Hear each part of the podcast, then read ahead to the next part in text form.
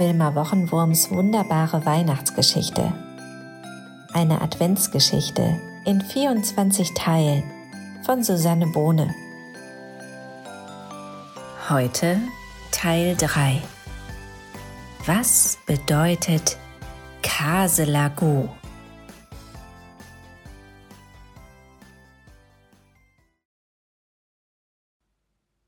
Kaselagu, murmelte der Yeti noch einmal.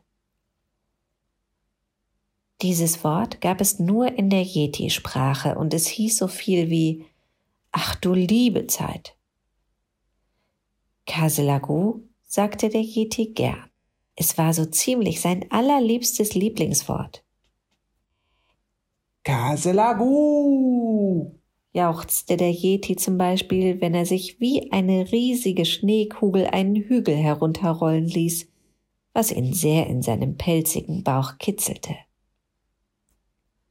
Manchmal schrie der Yeti auch laut Kaselagu!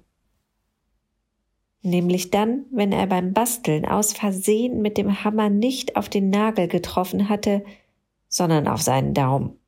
Aua. Kaselagu sagte der Yeti immer dann, wenn er etwas Schönes und manchmal auch etwas nicht so Schönes erlebte.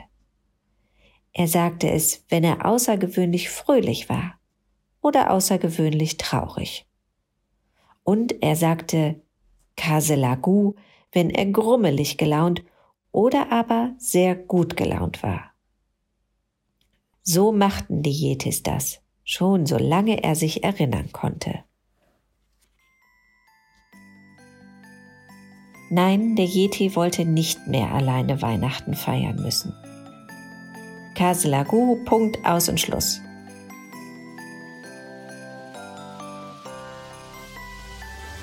Was hat der Yeti wohl vor? Das erfahren wir morgen. Wilma Wochenwurms wunderbare neue Weihnachtsgeschichte ist als Büchlein mit farbigen Illustrationen und vielen Seiten zum Mitmachen im Handel erhältlich.